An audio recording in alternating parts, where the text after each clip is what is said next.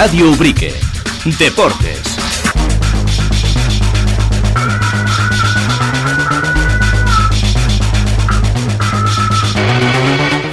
Sintonía que nos anuncia que vamos a hablar en los próximos minutos eh, de la actualidad deportiva. Ya sabes que en esta nueva temporada es eh, el martes, el día fijado para abordar todo eh, lo acontecido en los últimos días y todo lo que está por acontecer en las próximas jornadas. está próximo a acontecer, por ejemplo, el Andalucía Festival Legend, esa prueba automovilística que, bueno, pues escapa en cierto modo del carácter competitivo, un carácter eminentemente lúdico y que viene a hacer las delicias eh, ya no solo de pilotos y copilotos, sino también evidentemente del público de la Sierra de Cádiz. Un público, bueno, pues eh, que quedaba un poco huérfano eh, de competiciones en este último tramo del año, con la suspensión de el Rally Sierra de Cádiz, también el Rally de Jerez, y bueno, pues esto en cierto modo viene a tapar esas carencias en el calendario, pero lo hace además con novedades, porque es una prueba pionera en el, esta parte del territorio nacional, aquí en eh, Andalucía, de hecho, eh, a cuentagotas, ¿no? Lo podemos ver en el panorama eh, nacional. Una prueba es Andalucía Festival Legend que va a tener su centro neurálgico en Ubrique, sobre todo fundamentalmente las jornadas del viernes y, del sábado, y que va a tener en la Plaza de las Palmeras, como digo, ese centro neurálgico, pero también, además, pues ese tramo urbano nocturno que se va a celebrar el sábado eh, con eh, la iluminación de la vía pública eh, desactivada, apagada y por tanto pues solo con la iluminación de los coches. Algo de lo que vamos a hablar en los próximos minutos lo vamos a hacer con Rafa Arjona, presidente, director de RS Sport, pero antes también, bueno pues os adelanto vamos a hablar por ejemplo de las novedades del Club Deportivo U Brooklyn que se celebraba, que celebraba su 3x3 su, festival afropea en las últimas semanas, los últimos días pero también vamos a hablar, evidentemente, y por aquí vamos a comenzar, eh, de fútbol. El Ubrique, Club de Fútbol Senior, que empataba a uno en el duelo que le medía en el Antonio Barbadillo al Tarifa Unión Deportiva, al cuadro serrano, que comenzaba el encuentro con un juego espeso, ¿no? Y lleno de, imprecisiones, con dificultad para hacer circular el, balón, quizá más por alguna cuestión psicológica, ahora le preguntamos a uno de sus técnicos, más que por eh, lo que proponía, ¿no? El equipo rival. Miguel Domínguez y Darío Lima introdujeron varios cambios eh, a los 20 minutos eh, del choque, lo que espoleó a los suyos. No obstante, esa mejoría no se tradujo en ocasiones eh, de gol y seguía costando mucho conectar con la gente de arriba. Al filo del descanso, en una falta frontal eh, del área, la frontal del área, perdón, Francisco Javier Fernández lograba sorprender al guardameta rival para adelantar a los ubriqueños con un gran gol. Tras el paso por vestuarios, los técnicos del Ubrique Club de Fútbol poblaron la zona de tres cuartos buscando tener más presencia en ese punto y dejando, eso sí, los carriles para los eh, laterales. Sin embargo, pues no se llegó a ver ese juego que sí vienen desplegando, ¿no? Cuando juegan fuera del eh, Barbadillo y el temor al empate que rondó varias veces por el área que ayer defendía Giovanni Jaén, el joven portero que salvó a su equipo hasta en dos ocasiones. La primera con una gran intervención en un lanzamiento de falta y la segunda al salvar un mano a mano. Poco pudo hacer, eso sí, en el minuto 87 cuando la zaga no acertó a despejar un balón aéreo servido desde la izquierda que sí cazó David Escalona para marcar eh, a media altura. Ya en el tramo final, Luis Ru fue expulsado y se perderá al menos la visita del Ubrique Club de Fútbol al San José Atlético. El cuadro serrano que queda tercero en la clasificación con ocho puntos, uno menos que el Chiclana Industrial y a dos del Atlético Sanluqueño, que es líder con 10. Por detrás del Ubrique, hasta cinco equipos se encuentran empatados a siete puntos. De todo ello, vamos a hablar en los próximos minutos eh, con Darío Lima, que nos atiende muy amablemente al otro lado del hilo telefónico. Darío Lima, ¿qué tal? Muy buenas tardes.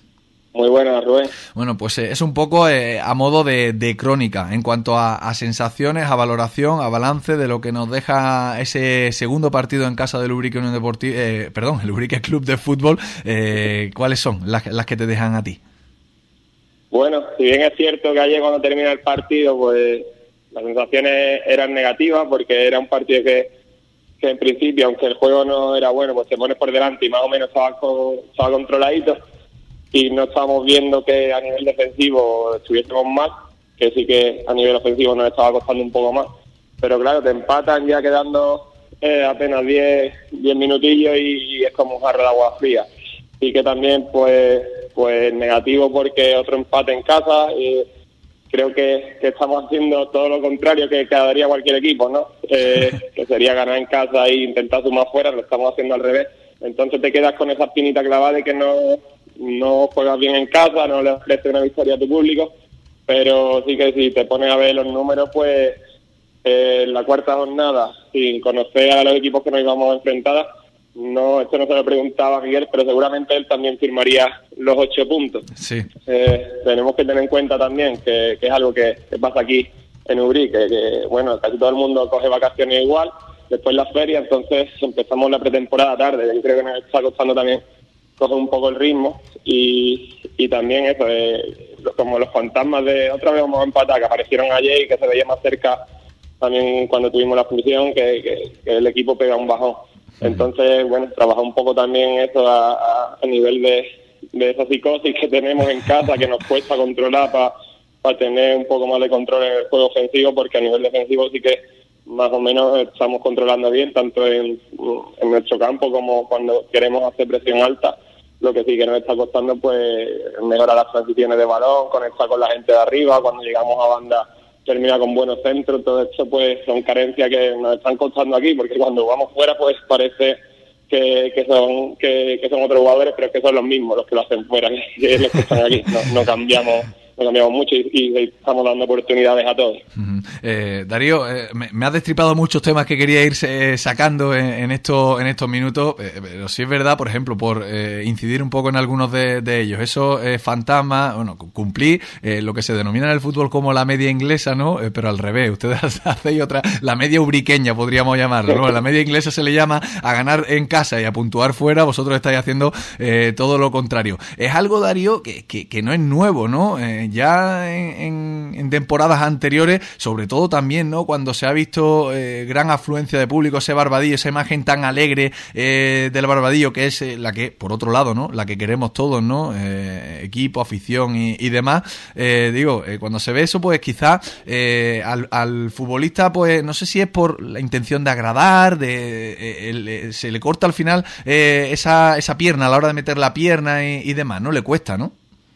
Sí, bueno, eh, ahí está la gran diferencia también de, un jugador profesional a, uno que, que es amateur, ¿no? Eh, quizás hay jugadores amateur muy buenos, pero cuando los pones con un campo lleno, pues les cuesta, les cuesta un poco más. Yo creo que debemos usar esto para todo lo contrario, ¿no? Para sentirnos más relajados, porque al fin y al cabo el público, eh, nuestro público nunca se nos va a echar encima, siempre es un público agradecido, ganamos, ganemos o perdamos, hasta el último minuto y debemos debemos aprovechar todo eso para, para utilizarlo en nuestro favor y no en nuestra contra.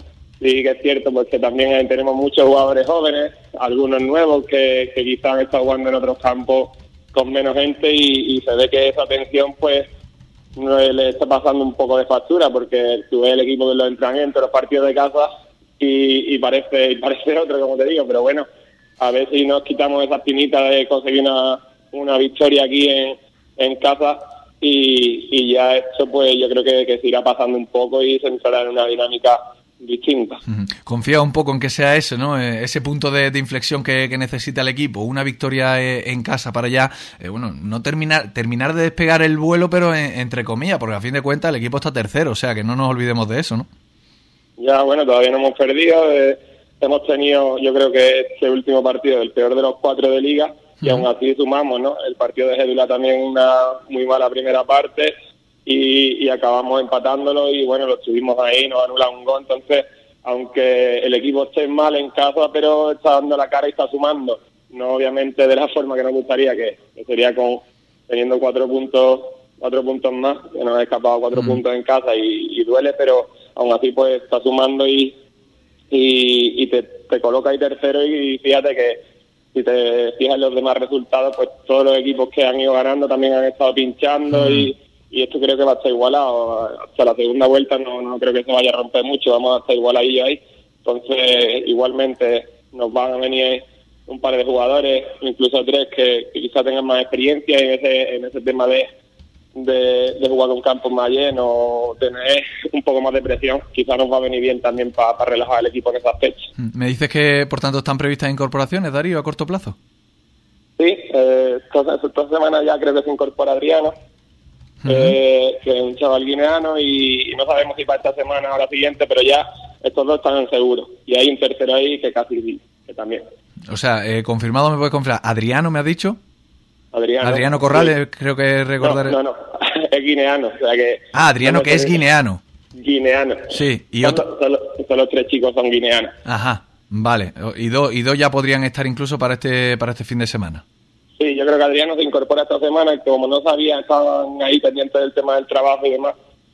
Eh, había uno que tenía que avisar 15 días y si no le encuentran sustituto se tendrá que venir más tarde, pero estos dos están ya cerrados. Mm. Oye, ¿qué, sabemos? ¿Qué, nos puedes contar de estos jugadores? ¿Cómo llegan a, la disciplina del club y, bueno, cuál es un poco su, su historial futbolístico? Bueno, esto eh, gracias también al trabajo de, la directiva que se han, estado moviendo bien, eh, sobre todo José Mari, Juan Aguacito, los involucrados en ese trabajo y, y entraron en contacto con un grupo de representantes y bueno, yo ya he entrenado con nosotros una semana entera, eh, estuvieron probando, el primero que, que, vimos fue Adriano, que es extremo, incluso yo creo que delantero también podría jugar, es un jugador que, cuando lo veáis, pues lo veáis por el barbadillo va a sorprender porque es, grandullón, con bastante músculo, es vistoso. y, y, bueno, se ve que es rápido, que con los pies va bien. Y después eh, tenemos también a Seku, que es más bajito, no es tan, tan grande, pero sí que juega medio centro, central, incluso lateral. Y, y es un jugador que, que tiene bastante calma con los pies. Eh, va bien por arriba, aunque no sea muy alto. Digo más o menos Cundé, para que te puedas hacer una idea. Un defensa que, que, tú lo ves entrar al campo y dices, este no va a ser de entrar, pero cuando lo ves jugar, pues eso te impresiona un poco. y después un tercero que, es el hermano de Saiku, que todavía no lo hemos visto solo en vídeos, y que va a venir a entrenar creo esta semana también. Así que, bueno, esas son las posibles incorporaciones. Y como te digo, ellos vienen de jugar en categorías más altas, y en los aspectos de esto, pues creo que nos pueden sumar. Eh, para cuando nos cueste un poquito, nos tiemble el curso, que supongo que estarán más acostumbrados a, jugar en, en campos más llenos. Bueno, pues eh, nos quedamos también con, con esa de, las noticias. Te quiero preguntar ahora, eh, Darío, eh, por varios aspectos, algunos que, controlas tú mejor que, nadie. Me refiero, por ejemplo, has hecho referencia ¿no? a, ese inicio tardío ¿no? de la pretemporada, la forma física y demás. ¿Cómo estás viendo al equipo en relación al potencial que tiene y también en, relación, en comparación con, con los otros equipos? Pues sí que es verdad que empezamos tarde pero a nivel, lo que es a nivel físico, yo creo que estamos bastante bien, llegamos, llegamos bien al final de los partidos, eh, incluso casi todos los partidos hemos empezado por detrás y hemos empatado, hemos remontado en la última fase del partido, yo creo que lo que nos cuesta no es llegar al final, sino empezar enchufado al principio, que es algo a lo que hice referencia el martes en el primer entrenamiento, que estamos empezando los partidos el minuto 25, 30 y esto fue que nos, podía costar punto porque Muchas veces estos partidos pues se pueden cerrar más o menos en la primera parte y, si tenemos capacidad de llegar bien al descuento al minuto 90 porque estamos llegando bien físicamente, pues ahí es cuando lo podríamos rematar, pero nos está costando salir un poco más, más enchufado. Yo creo que eh, lo que nos está costando y, por lo que te decía que, que quizás el trabajo de, de táctica, si lo hubiésemos introducido un poco antes, con una pretemporada más temprana, aunque tampoco tiene mucho sentido por el tema de vacaciones y después cortarle, mm. eh, es todo eso, todo el trabajo táctico, de asimilar ideas de juego y, que más o menos mm, se están pillando. Yo creo que vuelvo más de nuevo al tema psicológico y el tema de presión, porque, eh, por ejemplo, en el entrenamiento del miércoles que hicimos con los juveniles, pues estábamos bastante satisfechos porque todo lo que se veía en la pizarra, se veía perfectamente desde arriba, que nosotros, Miguel y yo nos vamos arriba y se veía el dibujo perfectamente, tanto cuando teníamos balón como cuando queríamos hacer presión alta, mm. eh, cuando se, se hacían los movimientos, pero después pues cuando llega el domingo en el Baladillo nos cuesta un poquito más y eso es lo que debemos de corregir. Luego, eh, otras dos cuestiones. Eh, según me cuentan, ¿no? Un poco, eh, las cosas en las que se está avanzando mejor, al final son las, las que se cocinan más a fuego lento, las que tardan más o las que cuestan más asimilar. Luego, al final, Darío, pues la parte ofensiva un poco, pues queda un poco más también al estado de forma de, determinados jugadores, al que sea capaz cierto jugador en, en cierta semana puede desequilibrar también de que entre la, la pelota. No sé si quizás eso preocupa menos, mientras siempre y cuando se vayan sumando puntos como se están haciendo. Eh, hombre, obviamente mientras se sigan sumando puntos, pues siempre va a estar un poco más tranquilo. Pero sí es verdad que eh, hay, cierta preocupación porque sabemos que podemos dar más, o, será que somos muy, muy exigentes, pero eh, nosotros vamos en esa línea.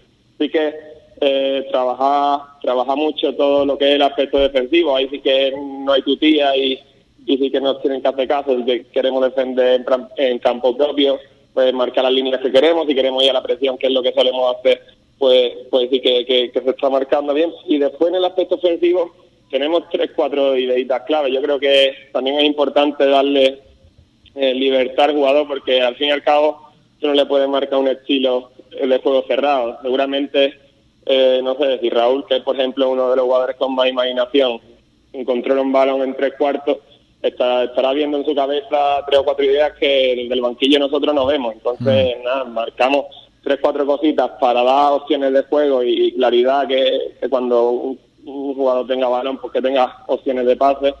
Y, después hay que dejar un poco correr la, inventiva del jugador, creo yo, en ese aspecto. Mm.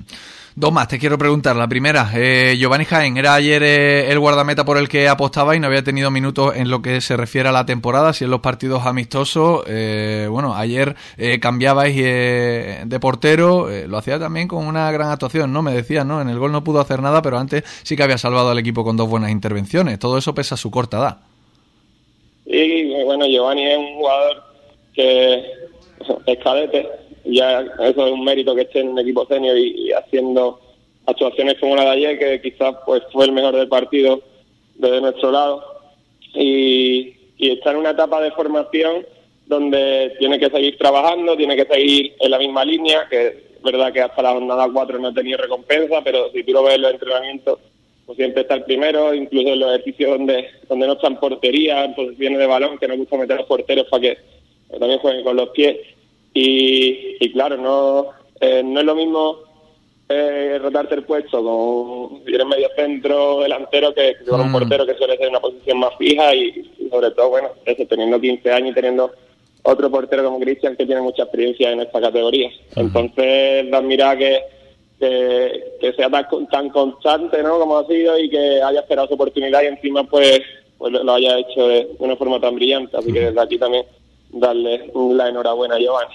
Ahora toca el, lado malo para vosotros, el tener que elegir para el próximo domingo. No te voy a poner en ningún aprieto todavía, Darío, que estamos... Bueno, va a depender mucho de todo lo que pase durante esta semana. que estamos todavía a martes. Y la última, es verdad que estamos todavía muy pronto, cuatro jornadas. Decía la semana pasada eh, Miguel que lo importante era eh, que cuando se haga el corte, pues esté, esté lubrique en la parte de, arriba. Eh, de momento te voy a preguntar un poco si, si te, si te está sorprendiendo, si te ha sorprendido algún, eh, alguno de los rivales para bien o para mal, eh, digo ya efectos clasificatorios. Bueno, pues en cuanto a lo que hemos podido ver, yo creo que el Vejer, eh, por ejemplo, ha ganado esta semana en su casa a que Gédula, aunque lo vimos aquí, no fue un equipo muy vistoso, pero tiene un juego que, que se encierra atrás, que, como te mete un gol, te las va a y desea para para después poder remontar y, y Vejer la ha ganado Gédula en, su campo eh, esta semana. Yo creo que también es un equipo que, va a estar estos dos, Vejer y Gédula. Después ahí ya ha, caído, que yo esperaba que, ganase. Entonces, yo creo que está, está viendo sorpresas, pero yo veo candidatos ahí, Vejer y Gédula, que estén, que estén arriba y, y, bueno, obviamente, pues estos dos eh, que tenemos por delante, Chiclana Industria y Sanluqueña, pero que no, como no los he visto, tampoco te puedo, hmm. eh, puedo opinar. Bueno, pues de momento nos vamos a quedar ahí. No sé si quieres añadir algo más, Darío, a todo esto.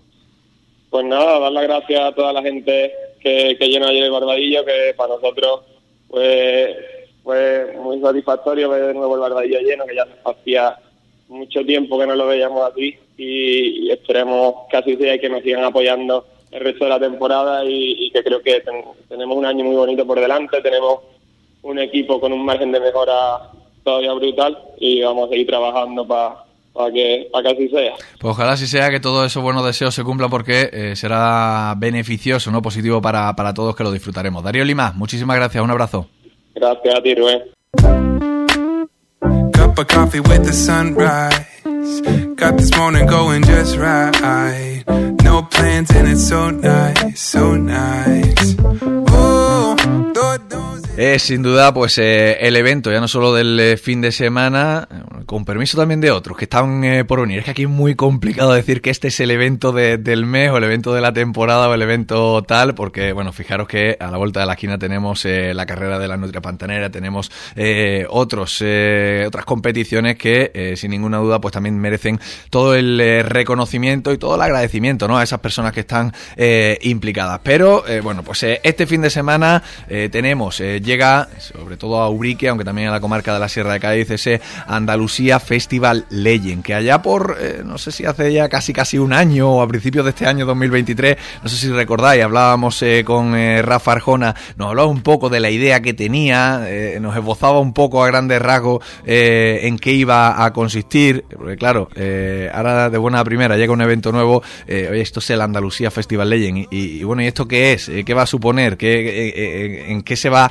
a traducir, a materializar. Bueno, pues de todo eso vamos a hablar. Primer lugar, sí que podemos hablar que es eh, un evento automovilístico que huye eh, del carácter competitivo y se centra fundamentalmente en el carácter eh, lúdico, eh, en el espectáculo, en la añoranza, podríamos decirlo así, porque, bueno, pues medio centenar de equipos, de vehículos se van a dar cita este fin de semana en la comarca de la Sierra de pero fundamentalmente en el municipio de Ubrique. Y digo lo de añoranza porque, entre otros, pues vamos a tener un Fiat 131 Abarth de 1982. Eh, vamos a tener Seat Fura eh, de 1983. Vamos a tener un Ford Escort de 1969. Eh, pues como ven, pues incluso mayor que la mayoría de, vosotros, ¿no? Los que, no, los que nos escucháis. Bueno, pues todos esos coches van a hacer las delicias de aficionados y no aficionados, porque esto no es solo para aficionados puros del motor, sino para cualquiera que se quiera dar eh, una vuelta este fin de semana por el municipio de Ubrique. Un evento que viene de la mano de RS Sport y de un Rafa Arjona al que mencionábamos antes y al que saludamos y agradecemos que esté en el día de hoy con nosotros. Rafa, ¿qué tal? Muy buenas tardes ya. Buenas tardes, Rubén. Bueno, eh, ¿cómo estás? Eh, porque en esta mañana no ha parado de, sonar el teléfono, imagino que, que, todos estos días atrás y lo que queda, ¿no? Porque estamos a Marte todavía. Sí, la, la verdad que es un evento, siempre que hacemos un evento nuevo, pues pagas un poco el principio, el, hacerlo es como cuando siembras un árbol, el mover la tierra, el sembrarlo, el que vaya creciendo. Y una vez que está nacido y crecido es cuando realmente lo, podas. Pues aquí eh, estamos un poco pues eso, con la...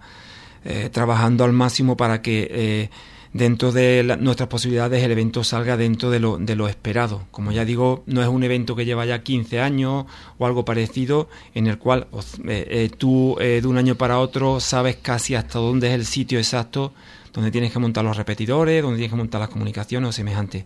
Eso nos hace duplicar un poco el trabajo, pero la verdad que estamos muy, muy ilusionados con él. Era un evento que se ofreció hace un par de años, cuando estábamos haciendo el Andalucía Rally Dakar, cuando hacíamos el Dakar, le dijimos que, no podíamos, que era imposible, que con el Dakar estábamos muy demasiado liados y que bueno, que lo podíamos tener ahí en, en la carpeta y que si algún día llegaba el momento lo, se podría hacer, Rubén. Entonces, el año pasado eh, terminamos un poco el proyecto del Andalucía Rally, del Dakar, en, España o, fuera del Dakar, y surgió la posibilidad y siendo que era un año un poco especial este 2023 la condición que pusimos fue que si, si lo asumíamos tendría que ser en casa tendría que ser en, partiendo de la base de que el, el, rally Sierra de Cádiz ha desaparecido el rally de Jerez lleva dos años sin hacerse o este año tampoco se ha hecho eh, y, y también parte del equipo el equipo también se quejaba un poco de que hacemos muchas cosas fuera de casa o sea, hemos hecho grandísimas cosas fuera de casa y en casa nunca hemos hecho nada. Imaginamos un equipo de fútbol que solo jugara fuera de casa, que no que Lubrique no jugara aquí en el Barbadillo. Los niños, que, los chavales quieren jugar aquí en el Barbadillo. lo que ocurre es que la responsabilidad es bastante más grande, es mucho más cómodo. Sobre todo es más, es más grande porque es un evento nuevo. O sea, es un evento que a la gente eh, le va a sonar un poco raro, al principio lo va a ver tal. Es verdad que fuera de, Andalucía hay un evento, este evento se hace en el norte, en Trasmiera, ahora se llama Nayo, donde después de 10, 12 ediciones abren inscripción y, al día siguiente cierran, porque realmente todo el mundo quiere estar allí. Y es un evento que es similitud a ese y que ahora mismo lo estamos diseñando con los errores que saldrán, seguro y con las mm, modificaciones que tendremos que hacer ya con el tiempo suficiente para que al final sea un, sea un resultado positivo, sea un resultado bueno. Eh, ¿Qué es el, el Andalucía Festival Legend, eh, Rafa? El Andalucía Festival Legend al final es un, e, es un, es un, para que la gente lo pueda es un rally, no puramente rally, es, es montar un rally en todos sus aspectos, en el cual no existe el cronómetro, es decir, yo a los equipos le ofrezco que le monto un rally en una ciudad, con un trato, con un sitio que sea bueno, eh, con unos tramos cortados al tráfico, con una seguridad, pero le ofrezco que no le monto cronometraje con la idea de que ahí el que viene, viene sobre todo a pasárselo bien. Hoy es martes, como tú bien has dicho, y hoy ya han llegado dos equipos. Dos equipos que lo que vienen es a a hacer turismo prácticamente en la Sierra de Cádiz. Mañana se incorpora más equipos. Eh, entonces, al final, el Festival Legend eh, lo que hace es aglutinar o representar a los distintos tipos de modelos de vehículos que hicieron historia en el automovilismo. Tiene prácticamente dos, tres categorías. Una categoría está en 1993, vehículos hasta el 93 Ahí entran los Lancia Delta, los Lance 037, eh, los Forest Core MK2. O sea, eh, son coches muy de, olor a gasolina y de, y de, y de, y de sonido a, gasolina. Hoy en día ya va, y dentro de unos años, por desgracia, no escucharemos coches de gasolina, escucharemos la Fórmula E, escucharemos coches que no hacen ruido. Mm. Entonces, hace un recorrido sobre eso. La segunda categoría va desde, desde el 1994 hasta el 2004 y la última categoría tenemos unas plazas limitadas para coches actuales para que representen un poco el automovilismo actual. Dentro de ese abanico, pues se puede escribir el señor gente que ha sido muy buena, por ejemplo, te puedo hablar eh, Tony Rius, un catalán que viene que fue campeón de, fue piloto oficial de Seas Sport cuando Seas tenía coches tenía coches en, en, en, el mundial, tenía un equipo en el mundial, era piloto oficial de SEAT. Este señor al día de hoy, pues es un señor que está un poco en la, segunda línea de competición y que lo que hace es que tiene su propio coche, su, propio, su propia estructura, viene y como no tiene presión, se dedica a pasárselo bien y por decirte algo, una de las frases que me dijo fue, Rafa, si tus carreteras están recién asfaltadas y agarran mucho, no bajo.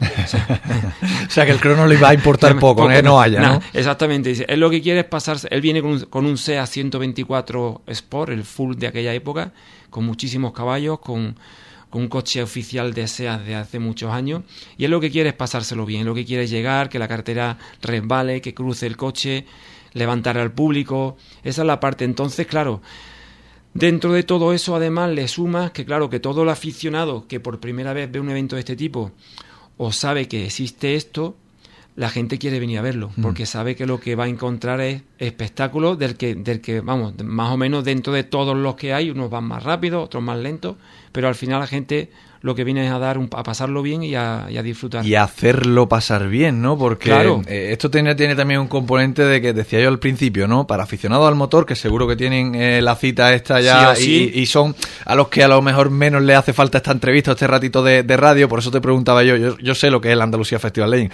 pero quiero que muchos de los que nos escuchan y que no saben eh, qué es el Festival Legend, el Andalucía Festival Legend, lo sepan. Y digo, de, de hacerlo pasar bien porque enseñarle, sobre todo a los niños, ¿no? Más pequeños, esos coches, eh, cuando los vean el sábado por aquí por, por Ubrique, el viernes y el sábado, al final pues también va a despertar ese gusanillo, vamos a ver eso, esas caras de ilusión que vemos en, los pequeños, ¿no? Claro. Eh, al final, tan pequeños y, bueno. Y, bueno, y, la nostalgia de los, señores que ven pasar un 5000 y dicen, hostia, un 5000, por decirte algo. Eh, la verdad, como tú bien dices, es un evento diferente, es completamente diferente. habrá coches que, que conozcamos y habrá coches que, ya digo, que habrá una representación de vehículos de, de eso, de la historia del automovilismo. Hay que ser consciente que es un evento, como hemos dicho, nuevo, que estamos en el sur de España.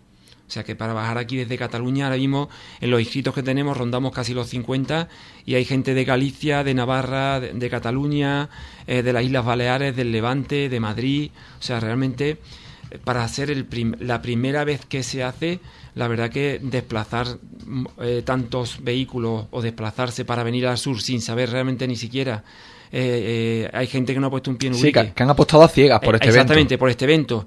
El evento este hay que verlo en un par de años o tres, mm, cuando, ya te digo, veamos un poco, rectifiquemos los errores, que seguro que los vamos a cometer, porque seguro que porque siempre en la primera edición hay que mejorar muchísimas cosas, pero que, pero que está ahí. Para que tengas una idea, hemos tenido nuestra idea básica de este año era vamos a hacer un, evento nacional, prácticamente nacional, no vamos a abrir las puertas al extranjero, al internacional, sobre todo para intentar, intentar tenerlo lo más controlado posible, ¿vale? Dentro de lo porque al final es verdad que, que, que cuanto más amplio es el evento, más necesitas. Entonces, la idea un poco eh, estaba en esa línea.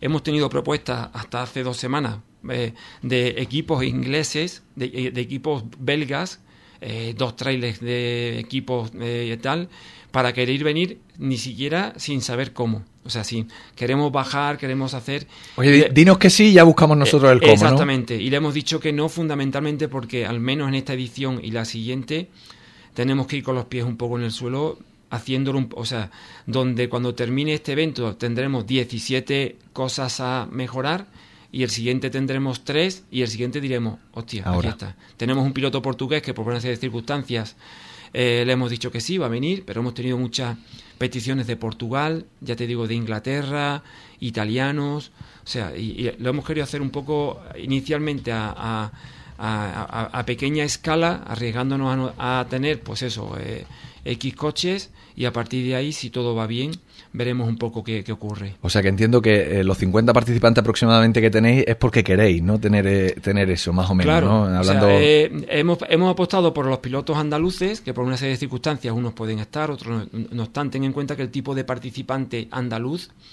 se ha despertado. Se ha dicho, hostia, tenemos esto en Andalucía. O mm. sea, si, si realmente existe, me quiero apuntar. Y si hay gente que tiene coches en taller, en guardado en su garaje de hace muchísimo tiempo que no va a llegar, que ha estado preparándolo, intentando poner, pasar la ITV, homologándolo y tal, que no va a llegar, pero, y te puedo hablar de 10, 15 coches. Pero eh, está claro que, es, que, es, que esos participantes el año que viene, cuando salga la fecha del año que viene, dirán, allí quiero estar. Quiero estar. ¿Me entiendes? Entonces, eh, como tú bien dices, el límite está, eh, em, casi lo hemos puesto ahí fundamentalmente en eso, en que no hemos querido ampliar a más por eso, porque es un reto, Urique tiene una, tiene una, una, una orografía particular, tiene un tiene una, una oferta hotelera turística particular y entonces ahí estamos, ¿me entiendes? Ahí estamos. Eh, Rafa, eh, bueno, clásicos, eh, hablabas de Tony Ríos, por ejemplo, pero también ubriqueños, ¿no? Eh, vemos cómo hay algunos, algunos pilotos, José Antonio Chacón Corpas, que, viene con Abraham Espinosa, vamos a tener Antonio Toro con Remedio Reina, Reme Reina, vamos a tener Alberto Domínguez con Marta Favero, en definitiva, Rosa Sierra, que estaba, ayer vino aquí a la, a la radio y, me, y me comentaba, ¿no? Que tenía muchas ganas de volver a subirse a al coche que después de la maternidad pues no se había subido al coche. O sea, vamos a disfrutar de, foráneos, pero también de los nuestros, ¿no? Claro, al final el evento en sí incluso sirve para esa posibilidad de ese piloto que siempre le ha dicho a su mecánico, a su mejor amigo, a su esposa, mm.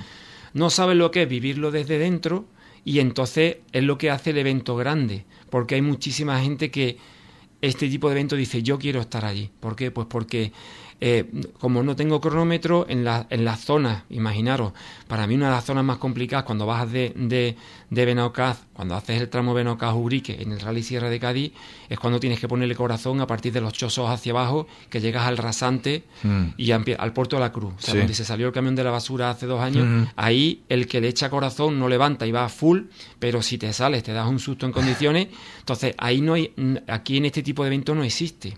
El tío va a llegar al pluviómetro, a la zona de las horquillas, va a cruzar el coche, va a montar su show, mm.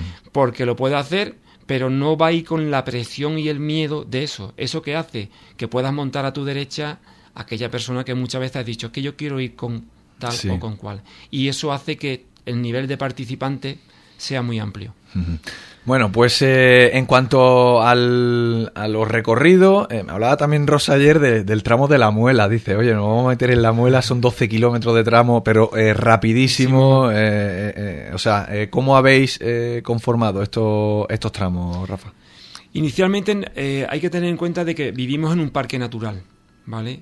Cada vez es más complicado hacer cosas, o sea, y yo estoy de acuerdo con ello, es más proteccionista todo lo que es un parque natural. Entonces, eh, no nos hemos salido prácticamente, hemos, hemos elegido lo que más nos gustaba de los tramos que teníamos, teniendo en cuenta de que hay tramos, por ejemplo, en mí el Puerto de Las Palomas me da miedo, ¿vale? Teniendo, no hay cronómetro, pero eso no quiere decir que llegue un señor que le encanta y, y suba eh, rápido y tengamos un percance, ¿no? Pero los tramos se han, hemos decidido lo que entendíamos que era lo mejor y le hemos dado forma de acuerdo un poco a la normativa de lo que puede ser un rally, no hacer más de dos o tres tramos, hay que tener en cuenta de que todo está, la base está en Ubrique. Mm. Es decir, no hemos desplazado la zona de asistencia o el parque de trabajo a una localidad cercana para que el recorrido fuera más, más, más eh, diversificado. Al final, eh, base, parque de trabajo, los recubrimientos, sí es verdad que existen dos recubrimientos en la ciudad de, eh, del bosque y uno en algodonales, ¿vale?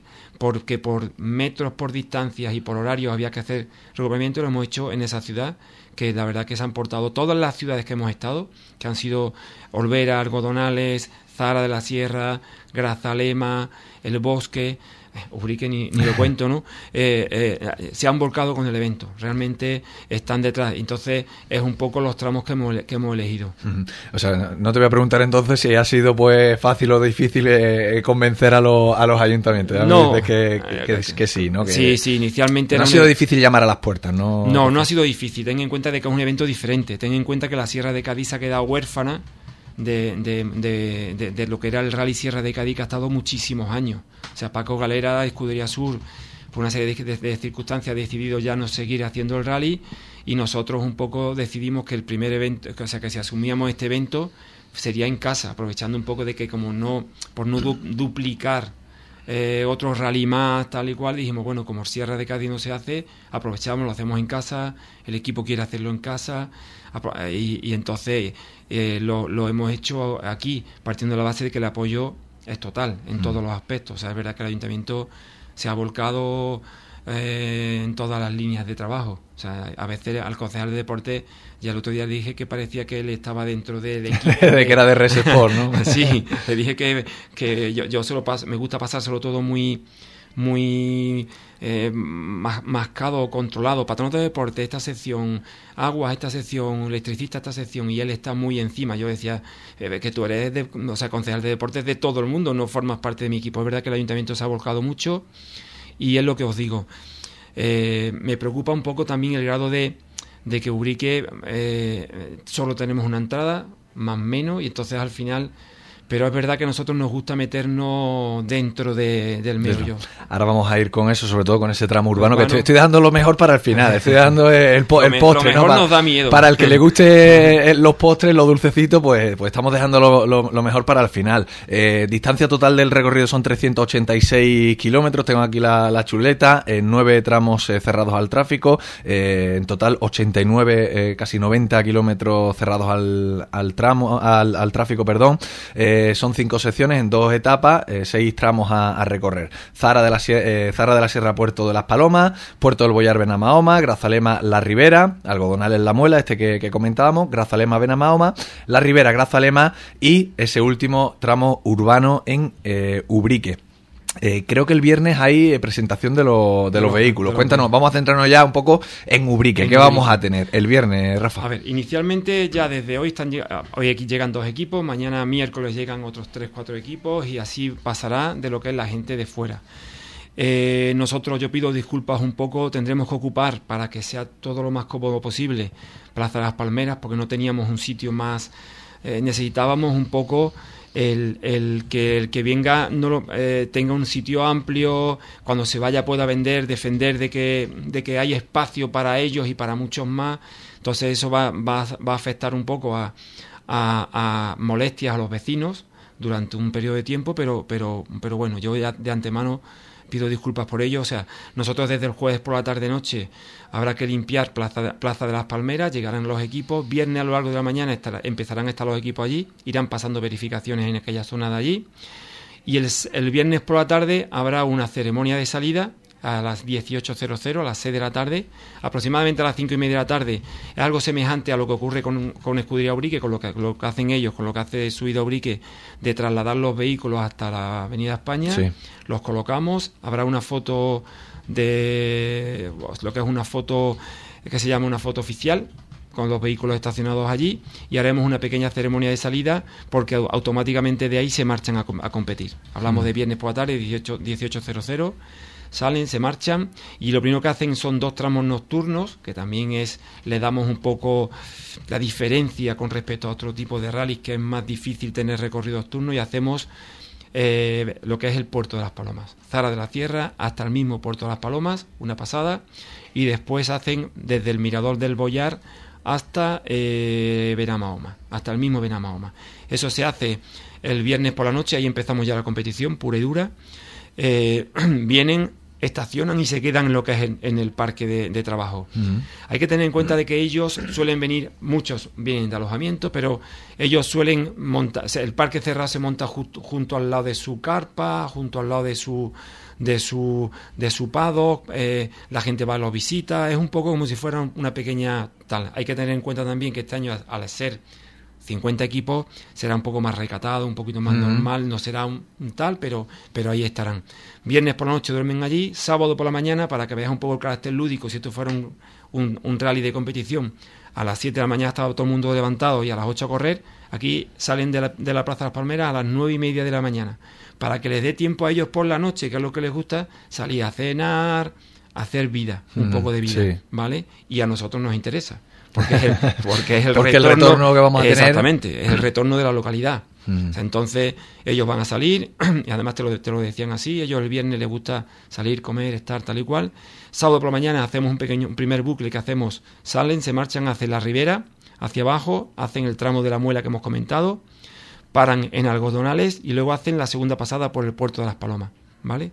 Una vez que terminan, vienen aquí, están una hora y media, se sientan, se relajan, reparan coches, controlan, echan un vistazo y demás, y después vuelven a hacer un segundo bucle que es la ribera otra vez, sentido hacia abajo, al lado de Grazalema, vuelven por los alamillos y hacen desde el mismo casco urbano, de, desde la, misma plaza del ayuntamiento de, de Grazalema, salen, marchan, y hacen hasta, conectan con el tramo de lo que es el Boyar hasta Benamahoma y luego vuelven a hacer la ribera hacia arriba. Ese sería el tercer bucle. Sobre las 18.00 aproximadamente, las 6, y algo, eh, llegarán a lo que es Plaza de las Palmeras. Los vamos a tener una horita y media allí tranquilamente y luego empezará lo que es el tramo espectáculo, que es el que nos centramos un poco en el tramo espectáculo de Ubrique. Vamos allá.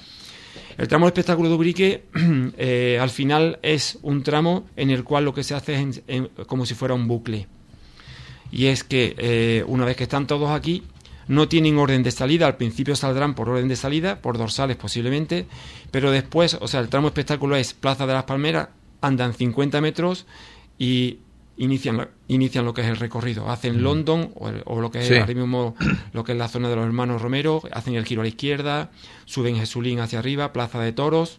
En la Plaza de Toros vamos a poner una pequeña eh, eh, rotonda pequeñita con, en circular con un bidón, con la rueda de un tractor para que le den, hagan un rosco, le den la vuelta al rosco, enchufan lo que es la recta de, lo que es el hipersol, montaremos una chicán para pararlos un poco y después llegarán al final de la calle y harán giro a la derecha, posiblemente tirón de freno mano y bajarán Tenería hacia abajo.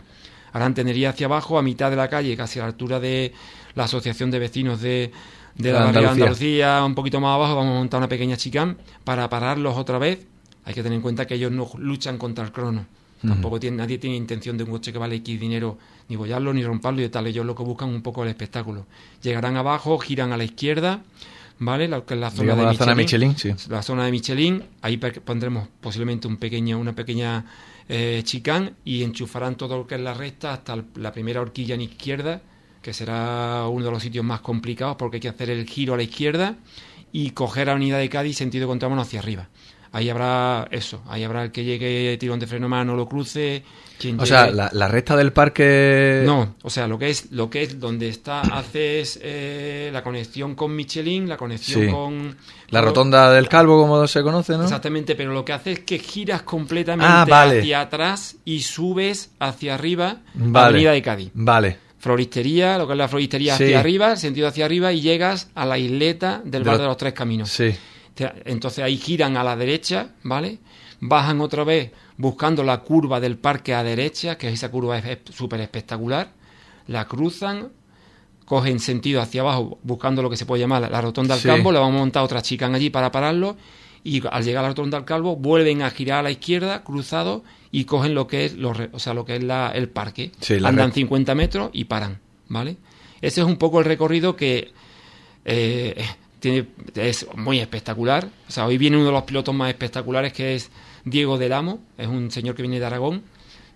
Aquí todo el mundo trae, mucha gente trae tracción trasera, porque es lo que más eh, se divierte en ello. Entonces viene un BMW M3 espectacular, viene hoy a aprenderse los récords, viene desde hoy, quiere visitar la sierra, está en medio de vacaciones, está tal y cual, viene piloto y copiloto, pero él es de los que le Él gusta quiere ver venir- dónde va a tirar de freno de mano. Exacto, él quiere ver un poco tal y además nos vamos a apoyar un poco en él, porque una cosa que nosotros diseñemos el recorrido y tal, y otra cosa es que él nos va a decir, pues mira, aquí marcamos, aquí hacemos o aquí no hacemos. Hay que ser conscientes de que, vuelvo a repetir, de que además ellos llevan un roadbook donde le pone, por ejemplo, imagínate, final de recta Ley Persol, calle Tenería a la derecha, le pone peli- estrecho, peligro 1, ¿vale? Para que vayan más o menos frenando. Nosotros vamos a montar neumáticos, alpacas, algunas bolsas de arena y, y vamos a intentar que más o menos eh, dentro de las posibilidades habrá gente que vaya de paseo y habrá gente que vaya los ubriqueños tengo clarísimo que se conocen el recorrido que, que se lo van a pasar pipa ¿me entiendes o no? y bueno ahí está había una, una propuesta inicial Rubén que era apagar las luces ¿vale?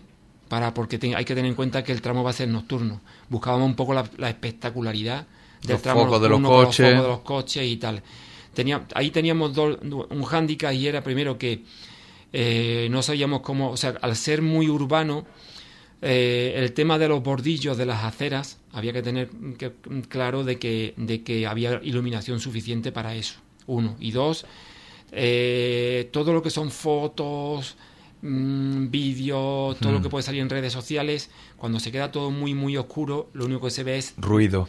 y se, la- se y llama la ruido. la- y la parrilla Mm. y solo la parrilla delantera entonces posiblemente ya hay o sea vamos a intentar de que la luz sea más tenue pero no quitar la luz vale Vale. con idea de que de que realmente tenga tenga o sea se- sea algo bonito Vale. Esto va a empezar sobre las 7 exactamente y va a durar hasta las 9. Son dos horas non-stop, como se suele decir, en bucle y cada piloto va a salir las veces que, Exactamente. que quiera. La idea que hay un poco es, y ahí vuelvo a pedir perdón, sé que, que lo que siempre hablamos, ¿no? Que, que Urique solo tiene una entrada y una salida.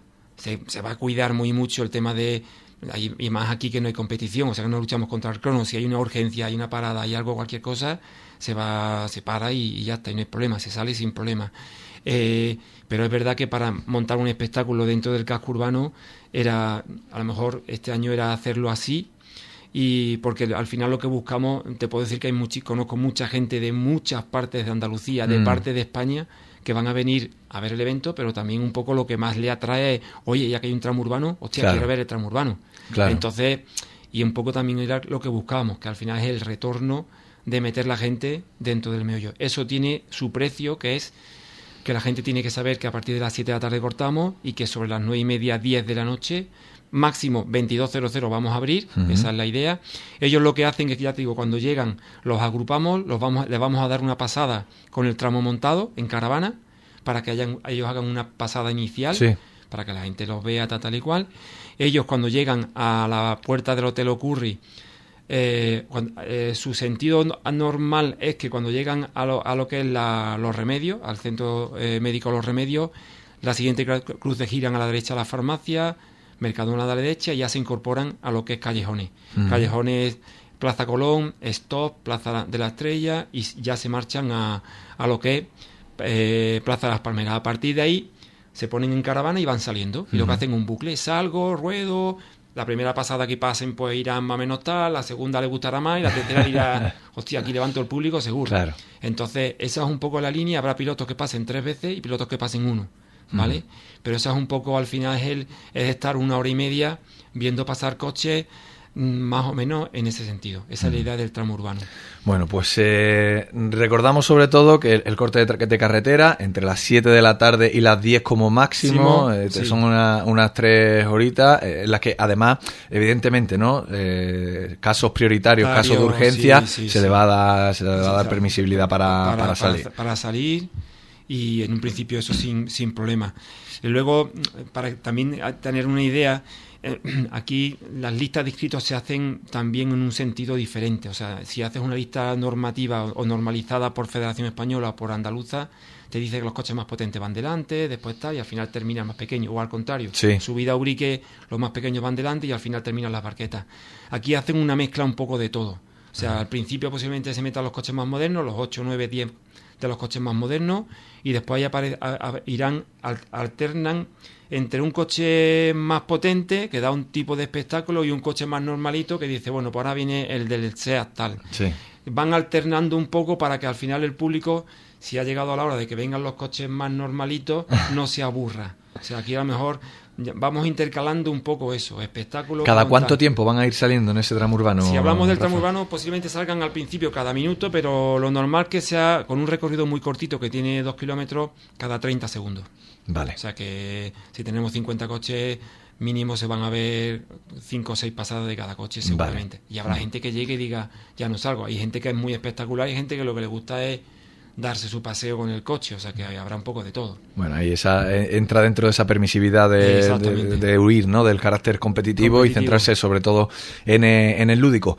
Rafa, ¿qué más nos queda por, por contar? Contar, dar gracias. Dos cosas. Primero, dar gracias, o sea, dar gracias a muchísima gente, a patrocinadores privados que que se están volcando con nosotros, o sea, como puede ser Varada, como, como, como puede ser Artilá, que está ahí detrás, eh, como, pueden ser eh, distintas empresas a nivel, a, nivel local mm, que nos están echando una mano, eh, restaurantes, un poco de todo, todo lo tenemos prácticamente en páginas web, en redes sociales y demás al Ayuntamiento de Ubrique, o sea que realmente está a disposición, prácticamente no, no está bien decirlo, pero mm. realmente se está volcando con nosotros y, y, no, aparentemente no, ya te digo, están completamente volcados con nosotros en, en todos los aspectos que, que le estamos pidiendo y que ellos pueden dar y que están dando. Y luego también pedir perdón, que esa es la otra parte. que es primero porque es un evento nuevo, es un evento que se hace por primera vez, es un evento que no se hace en el mojón de la víbora, que no le molesta a casi nadie, sino que es un evento que se hace en la localidad, que es complicado, que, no, es, que, no es, que es complejo, ¿vale? Que ya tenemos una carpeta donde anotamos mejoras 2024, ya hay, una, ya hay una pequeña anotación por decirte algo, y que eso, pedir disculpas porque habrá que anotar todo aquello que cometamos los errores. A partir de ahí, eso, dar gracias y pedir disculpas, e intentar yo tengo ganas de que, de que llegue el fin de semana poder disfrutarlo y de que pase. que, el, domingo ya respire. Respire un poco porque es verdad que es complicado. Dar, dar también gracias a todos los implicados, o sea, aquí hay gente como Nutrias Pantaneras, Cruz Ciclista, Policía Local, Guardia Civil, eh, las brigadas operativas del ayuntamiento, hay muchísima mm. gente que está detrás que también hay que darle gracias. Todo ese tejido social ubriqueño, que se une en eventos de, este calado. Al perdón y al gracias vamos a sumarle que disfrute la gente, que se divierta, que, aproveche esta, esta oportunidad que no la hay en todo el sur de, España, que solo hay eh, una prueba más a nivel nacional de este, de este tipo. Así que perdón, gracias y vamos a, disfrutar, Rafa, que salga todo lo mejor posible porque el beneficio vuestro va a ser el, el beneficio del pueblo. Muchísimas gracias. Yo eso, que la gente piense que, que bueno, que estén en lugares seguros, que, realmente estén en ello y que, y que, bueno, que vamos a intentar un poco disfrutar y, a ver qué tal. Gracias por sacar un ratito hoy, Rafa, con nosotros. Muchísimas gracias a vosotros.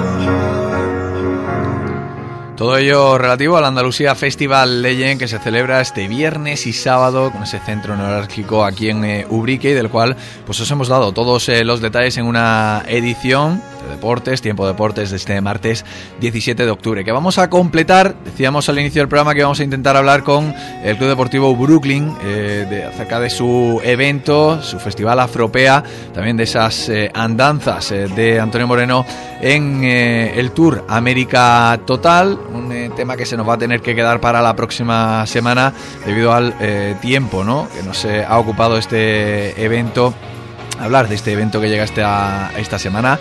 Próximo martes queda pendiente esa charla eh, con el eh, director del Club Deportivo U Brooklyn. Eh, antes de irnos y sin dejar de lado el automovilismo, os cuento que cinco equipos ubriqueños eh, presentes en el Rally Slicks de Sevilla, celebrado este pasado fin de semana, lograban subir eh, al podio. El mejor de los nuestros volvió a ser eh, Frank Calvillo, quien junto a María Sánchez finalizaba en sexta posición del Scratch y primero de su agrupación con un tiempo de una hora, 10 minutos y 2 segundos. Por detrás suya, a solo 21 segundos, se situaban Esteban Gutiérrez y Miguel Ángel Ruiz, que subieron al podio de su agrupación como segundos clasificados. Décimos del Scratch fueron Sergio Álvarez y Conchigil, cuya marca de 1.11.15, eh, 45, perdón, le sirvió para ser primeros de su grupo y por detrás, en undécima posición y segundos de su agrupación, finalizaban Alberto Domínguez y José Luis López. Una hora 12 minutos 38 segundos para ellos. Duodécimos eh, del Scratch y primeros de su agrupación concluían Sebastián Mateo Zapata y Jorge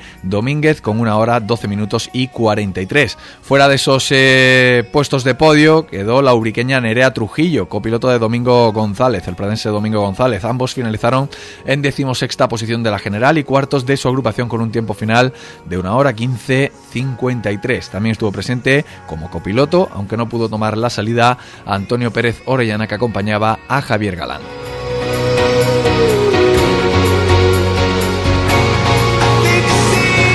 Pues eh, de todo ello, de fútbol, de Andalucía Festival Legend, del Club Deportivo Brooklyn, de todo ello, además eh, de la previa de eh, la carrera popular de las Nutrias Pantaneras, hablamos la próxima semana aquí en Tiempo Deportes, el próximo martes. Ahora nos quedamos enseguida con una nueva edición de los servicios informativos de esta casa. pasen una feliz tarde.